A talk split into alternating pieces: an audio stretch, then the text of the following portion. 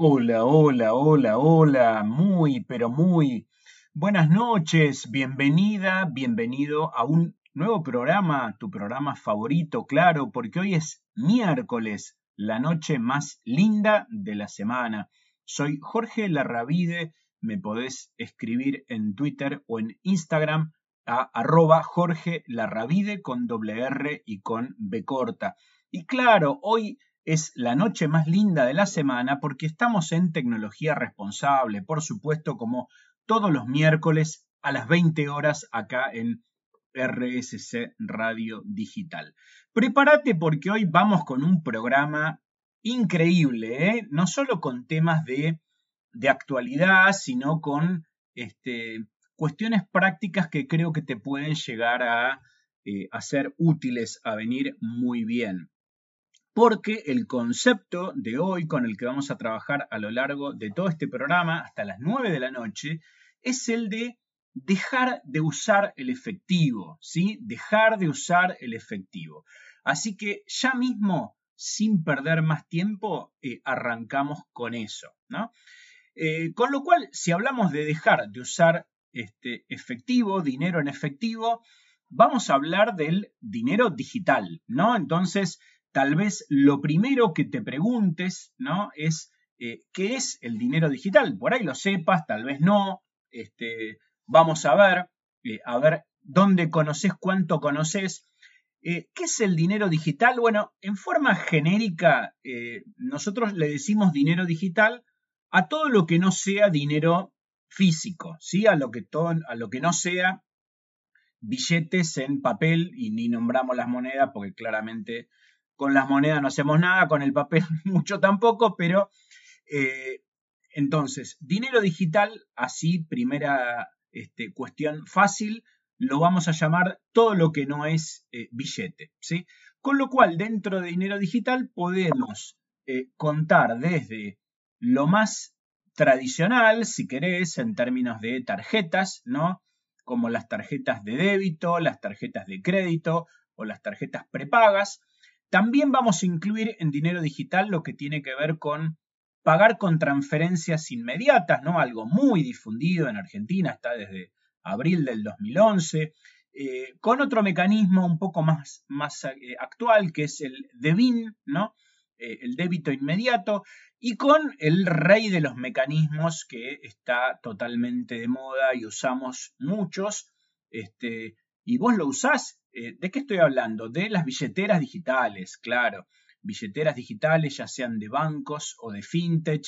Eh, estas billeteras digitales que permiten, por ejemplo, escanear eh, códigos QR este, en un comercio para hacer una compra, para hacer un pago, o que también permiten enviarle dinero a otra persona, ya sea este, también por envío de dinero o porque le esté pagando a un comercio. ¿Por qué está bueno usar dinero digital? Por muchísimos motivos, ¿eh? muchísimos. Yo anoté, este, me hice acá el machete con lo principal, pero hay más cosas, o sea, de hecho es un tema que podríamos estar hablando este, varios programas eh, seguidos.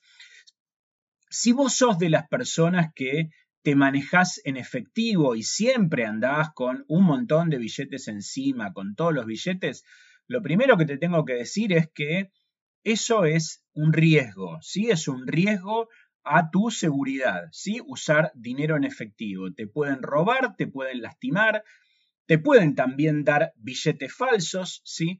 Este, si tenés dinero en tu casa, ¿no?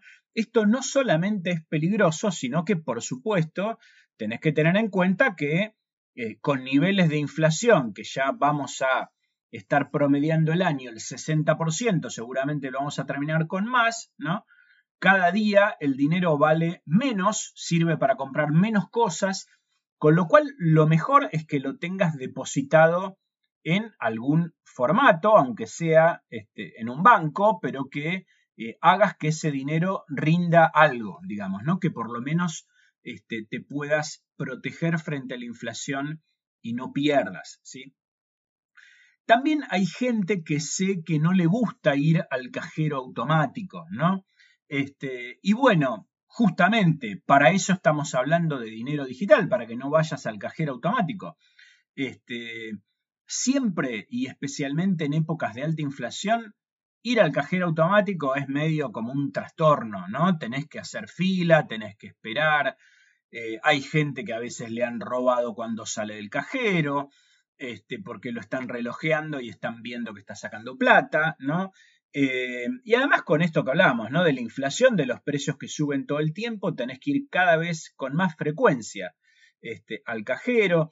También hay gente que a veces me escriben, ¿no? Y me dicen, bueno, pero y que tengo que cambiar la clave, y que tengo que poner esto, y tengo que poner el otro, este, y después tengo miedo que el cajero me retenga la tarjeta.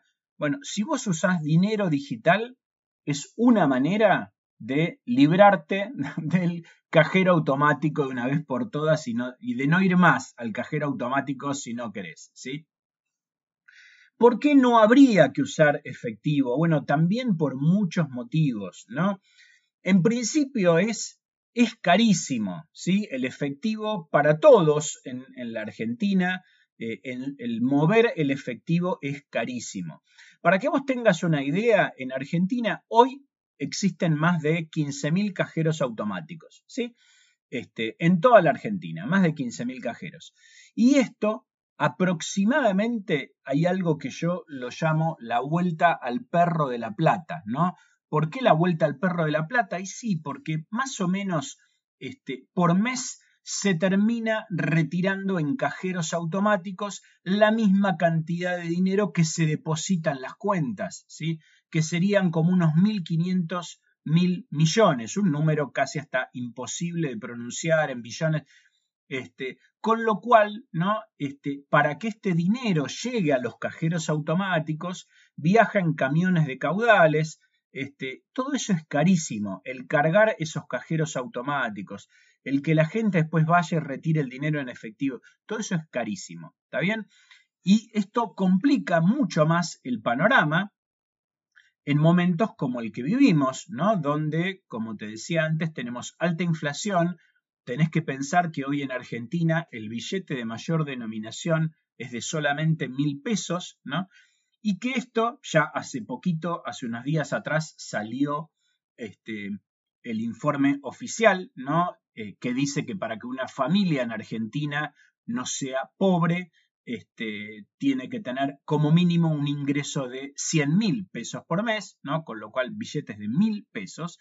Eh, entonces, esto empeora la situación porque necesitas mucha cantidad de billetes, ¿no? Vos pensás que en un cajero automático, más o menos, más o menos para que tengas una referencia, un cajero automático puede tener entre 8 y 10 mil billetes en total, ¿sí? Este, y por supuesto, no todos los billetes que tiene son de mil pesos, porque si no, no te podría pagar con eh, el cambio que vos necesitas o con un poco menos de lo que vos eh, necesitas, ¿sí? Este, pero aún suponiendo que todos fueran billetes de mil pesos, cada vez que cargan completo un cajero automático, en 800 extracciones más o menos, ¿sí? Van 800 personas este, y el cajero se vacía. Esto quiere decir que se vacía muy rápido y que este circuito que te contaba de la vuelta al perro de la plata hay que hacerlo a mucha velocidad. Y por eso es que es tan caro. No te me muevas de ahí, vamos a hacer la primera pausa, escuchar unas lindas canciones y ya volvemos con más tecnología responsable. Bloque número 2 de tecnología responsable de hoy y estamos hablando de dejar de usar el efectivo. Claro, estamos hablando de dinero digital. Y te estaba contando recién, antes de la pausa, este, si es que no me estabas escuchando todavía, algunos motivos de por qué no usar efectivo. Y una de las cosas que te decía recién hace unos minutos atrás es que es carísimo usar dinero en efectivo, mover este, eh, esa cantidad de dinero por toda la Argentina, miles de kilómetros en, este, en camiones blindados para que vayan y vengan los billetes para llenar los cajeros, es carísimo. Otro de los motivos por los cuales no está bueno que uses cajeros automáticos, eh, dinero en efectivo, tiene que ver con los riesgos de seguridad. riesgos de seguridad. Acá tenés desde lo que se llama las salideras bancarias, ¿no? A veces, por eso te decía los cajeros, los cajeros no tienen ningún problema, el problema es que muchas veces te están eh, relojeando, te están esperando cuando vos salís del banco, ya sea del cajero o si salís de la sucursal, porque además se entiende que la gente que saca plata este, directamente de las sucursales porque saca más dinero todavía que el que puede sacar de, un cajero, ¿sí? Eh, robos en la calle, ¿no? Eh, es más, el tener dinero en efectivo en tu casa favorece la idea del secuestro express, ¿no? El secuestro express, vos sabés que son estas estafas telefónicas por las que muchas personas las engañan y con una situación que es falsa, que no pasa nada, les, les hacen una mentira, las, este, las engañan y, este, y una persona pobre termina entregando este, por ahí todo el dinero que tiene en su casa, o sea, le hacen decir cuánto dinero tiene en su casa, le hacen un engaño y esa persona termina entregando a, una, a otro que va y le termina tocando el timbre, le entrega todo el dinero que tiene. Si ese dinero estuviera en el banco, este, no lo perderías nunca, ¿sí? No podría, no habría un secuestro express si vos no tenés nada para entregar en tu casa. Y aún este, eh, en el caso, ¿no? Porque vos me vas a decir, bueno, está bien, pero también hay fraudes si opero este, en digital, también hay fraudes online. Bueno, aún en el caso de que vos tengas un fraude online, Siempre, siempre en este caso tenés la posibilidad de reclamar al banco y recuperar tu dinero, ¿sí? A diferencia que cuando vos tenés un robo en efectivo, no solo no le vas a poder reclamar a nadie, sino que además de que te roben el dinero, muchas veces está el tema de tu seguridad física, ¿sí? Te pueden este, te pueden lastimar, te pueden lastimar feo, hay gente hasta que la matan para sacarle la plata, ¿no? Y si no la matan, la lastiman mal. Entonces, la verdad, este, es mejor no andar con dinero en efectivo. Eh, el uso de dinero en efectivo, ¿no? En, toda América Latina, este, pero acá estamos hablando especialmente este, por ahí para el caso de, Argentina, no tiene tanto que ver, a veces este, yo leo y escucho este tema, ¿no? De la falta de bancarización, falta de bancarización. En realidad no tiene tanto que ver con eso, ¿no? Este, con que no haya eh, suficientes servicios financieros. En Argentina, para que vos te des una idea, hace poquito se hizo el censo, ¿no? Y ya se sabe que somos 47 millones de personas, ahora números del 2022 de hace poquitas semanas atrás. Bueno, en Argentina para esas 47 millones de personas hay 120 millones de cuentas, 120 millones de cuentas. Hay 12 millones de cuentas en fintech y hay más de 100, unas 108 más o menos cuentas en bancos. Por supuesto, vos me vas a decir, bueno, hay personas que tienen dos cuentas, hay personas que por ahí tienen más de dos cuentas. Eh, ok, pero los eh, informes que incluso te da oficialmente el, Banco Central es que en Argentina más del 90% de los adultos tiene cuenta bancaria, ¿está bien? Y también hay muchos que no tienen cuenta en un banco, pero sí tienen una billetera digital de una fintech, ¿sí? Con lo cual, este, no es una problemática, el uso del efectivo no es una problemática de que no haya cuentas o no haya mecanismos este, de pago digital. Es un tema de falta de uso, es un tema de falta de costumbre, es un tema de falta de educación financiera. Vos me vas a decir, bueno, la Ravide, pero eh, se, se, hacen las pruebas este, de rendimiento de los chicos en la escuela y hay chicos que ni siquiera comprenden texto, vos querés que este, sepan este, de medios digitales. Y bueno, está bueno saber de medios digitales y sí me gustaría que la educación financiera sea algo importante, ¿no? Porque justamente es una de las cosas que más vamos a, necesitar para cambiar estos hábitos, ¿no? Enseñarle a las personas a, eh, usar dinero digital, eh, a las personas que no lo saben o a las personas que tienen miedo a equivocarse. Esto a veces sale en las encuestas, ¿no? Este, hay gente que dice que tiene miedo a equivocarse, este, que entonces duda y que por eso este, es que no lo usa.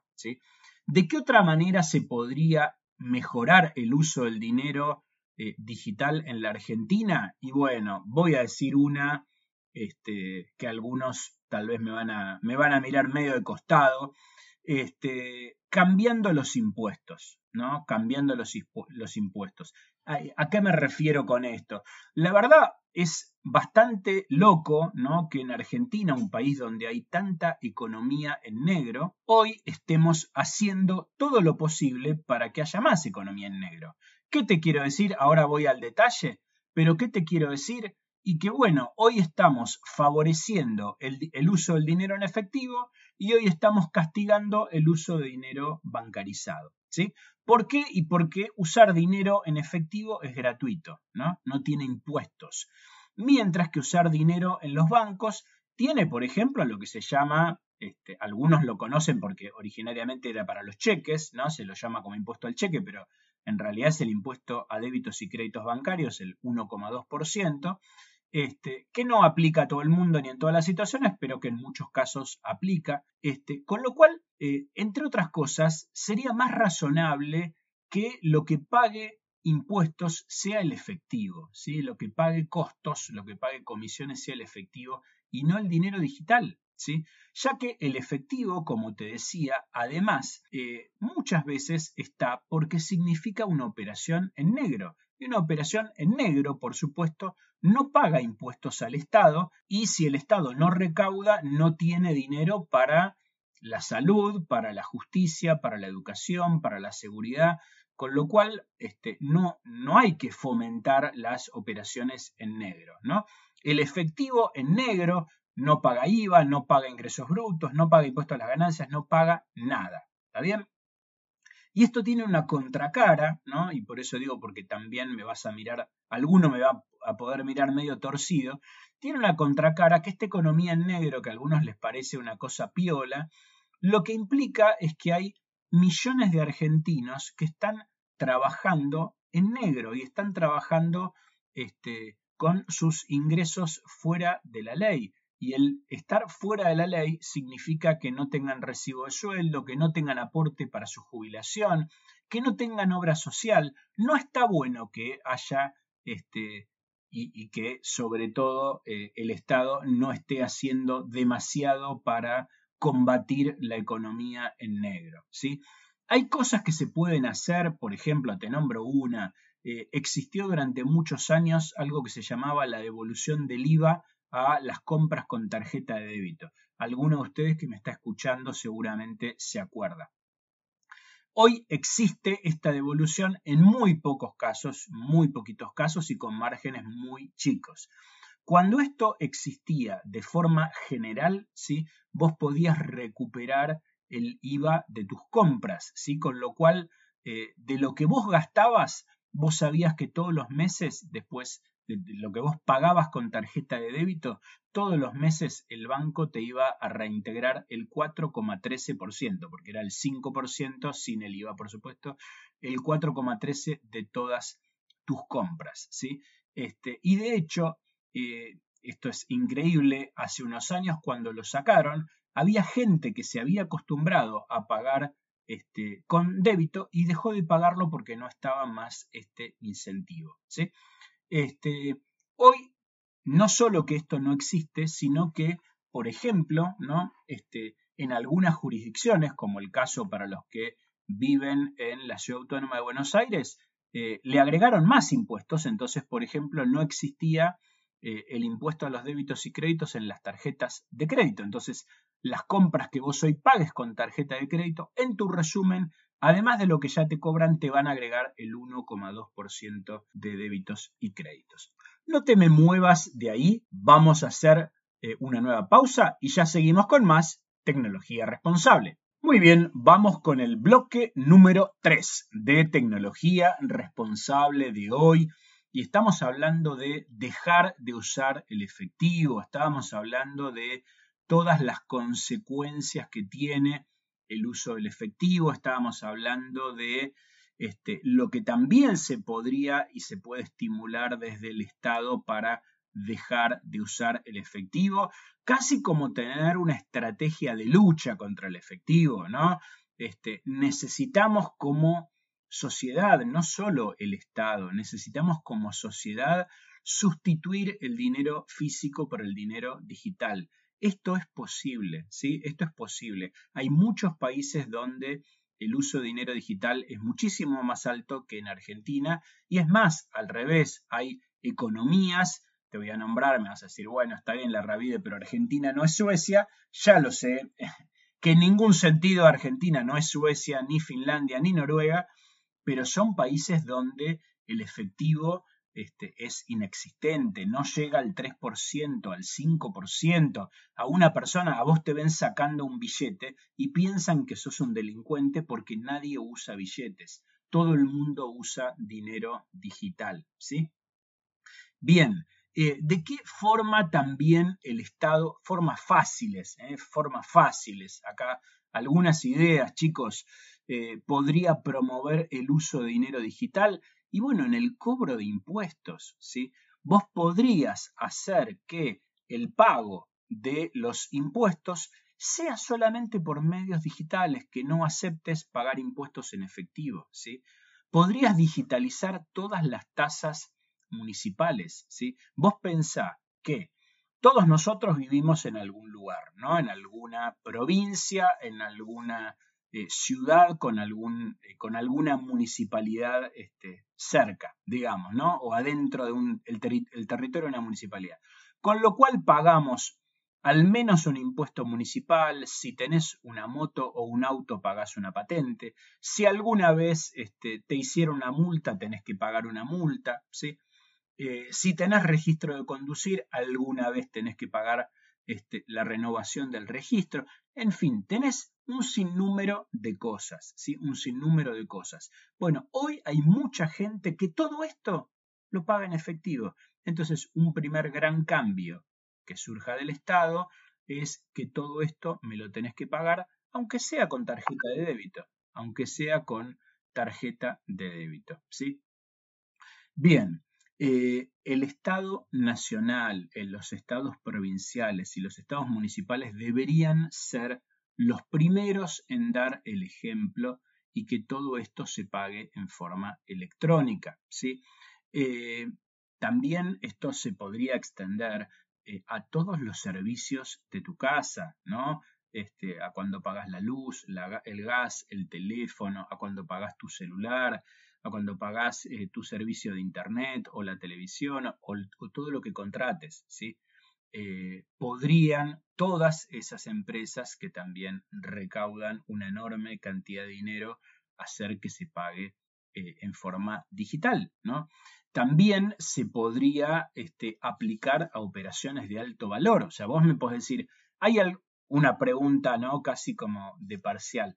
¿Hay algún monto mínimo para pagar en forma digital? No, vos podrías ir a, este, no sé ni cuánto vale un alfajor hoy o un paquete de pastillas, no sé, podrías ir a un kiosco, gastar 40 pesos, 50 pesos y pagarlo eh, con tarjeta de débito o pagar con tu billetera digital, del mismo modo que podés cargar 40 pesos este, a tu tarjeta SUBE y cargarlo en forma electrónica, ¿sí? Pero ponele que vos digas, mirá, ¿sabes qué? Pongamos un límite, ¿no? Pongamos, por ejemplo, que las operaciones de más de 5 mil pesos este, se hagan solamente en forma digital. Vos sabés la cantidad de rubros que este, tienen muchísimas operaciones de más de 5 mil pesos como supermercados, estaciones de servicio, farmacias, ni, que, ni hablar de gente que está construyendo o remodelando su casa y tiene que comprar materiales de construcción, pintura, millones de cosas que esto tiene altas, altas tasas de operaciones que se realizan en efectivo. Todo esto se podría digitalizar a partir de montos para que los pagos sean digitales. En el ejemplo te ponía 5 mil pesos. Se podría pensar lo mismo este, con el pago de las expensas, ¿no? ¿Cuánta gente paga eh, las, los que viven en departamentos de propiedad horizontal, ¿cuánta gente paga expensas en efectivo? ¿sí?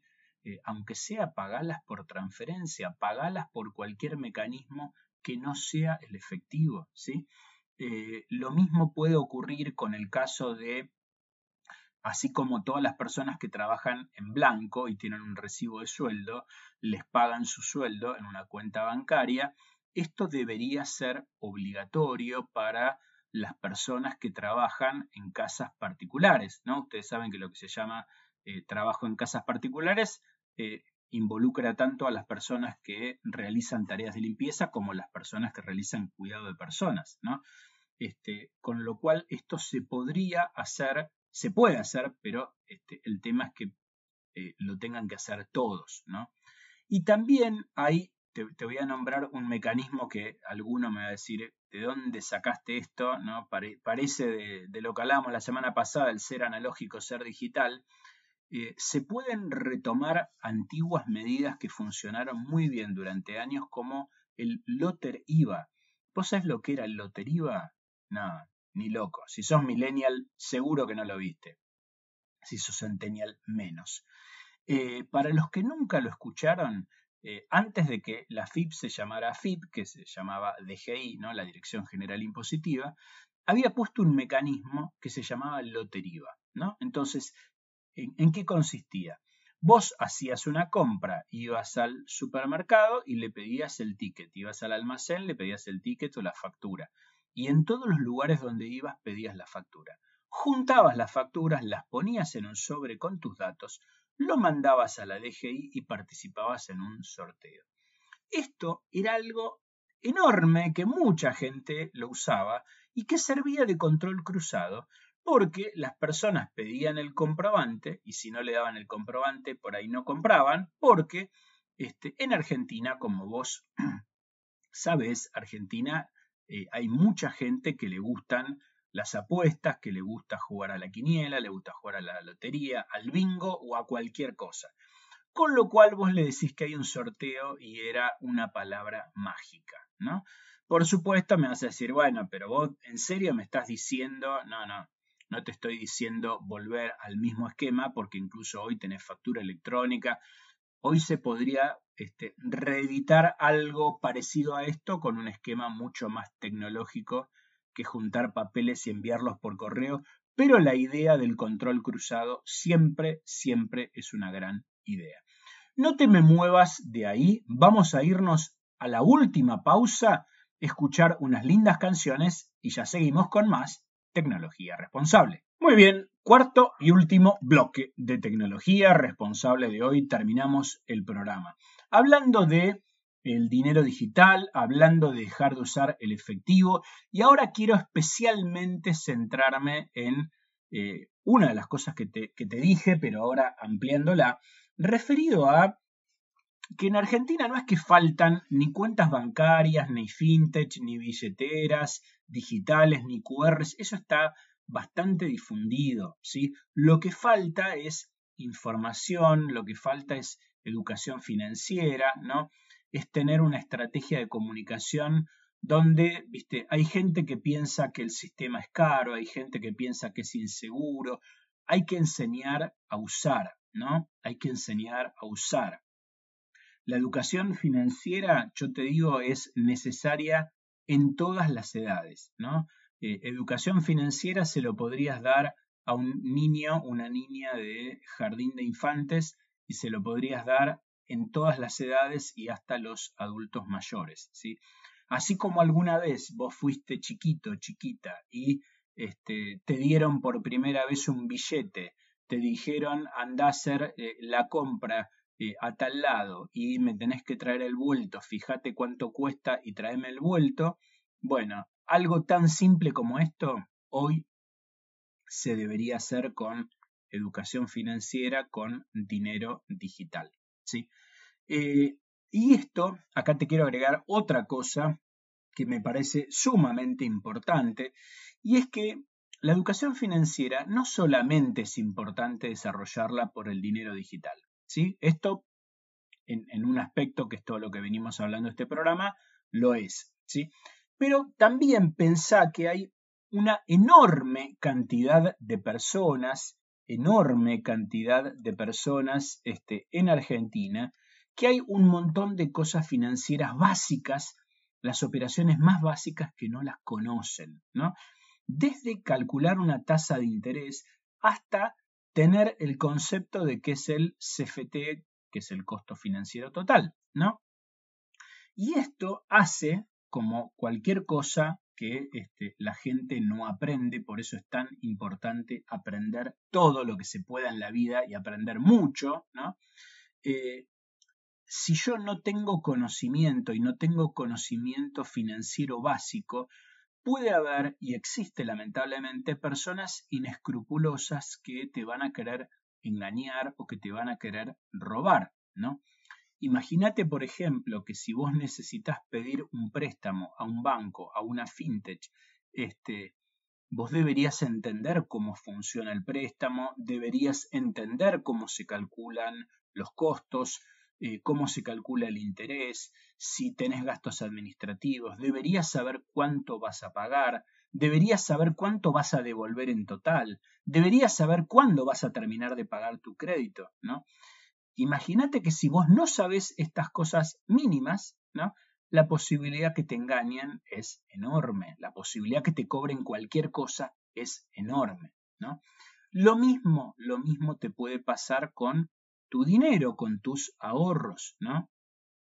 Te decía al principio del programa en que en un país como Argentina, donde lamentablemente este, venimos con niveles de inflación gigantescos, ¿no? O sea, yo desde que tengo memoria, salvo en periodos muy cortos, este, que la inflación fue un poco más baja, después Argentina siempre tuvo o mucha o muchísima inflación, pero siempre tuvo eh, niveles de inflación altos, ¿no? Eh, pensá que en Argentina existe la costumbre de lo que se llama guardar el dinero eh, esta famosa expresión, ¿no? Abajo del colchón, Esto, además de ser peligroso para tu seguridad, ¿no? Este, guardar dinero en tu casa es peligroso para tu seguridad y te, este, te pediría que no lo hagas, ¿no? Hay muchas maneras de resguardarte eh, y resguardar tu dinero en bancos, en fintech, en donde vos quieras, pero que el dinero no esté en tu casa. Eh, si además lo que vos guardás en tu casa son pesos, ¿no? Vos pensá esto, estábamos hablando de niveles de inflación, no sé, por ahí los últimos 12 meses más del 50%, este año ya llegaremos entre el 60 y el 80. Suponete que tuviste un año con 50% de inflación y vos tenés plata guardada en tu casa, un año después tenés la mitad de la plata. Vos vas a decir, no, pero la rabia de los billetes son los mismos. Sí, claro, los billetes son los mismos, obvio, ¿no? No es que se este, ahora los tenés comidos por la mitad. Lo que, te, lo que no es lo mismo es tu poder de compra, ¿no? Y esto tiene que ver con el efecto del aumento de precios por la inflación. Es decir, lo que vos podés hacer con tu dinero es cada vez mucho menos, ¿no? Este, entonces la inflación en este ejemplo que te estoy dando hace que vos tengas la mitad de lo que tenías el año pasado. Por eso, por eso es tan importante aprender a cuidar nuestro dinero, es tan importante aprender a protegernos de la inflación, ¿no? Y esto este, lo podemos aplicar a cualquier cosa y a cualquier tipo de inversión, ¿no?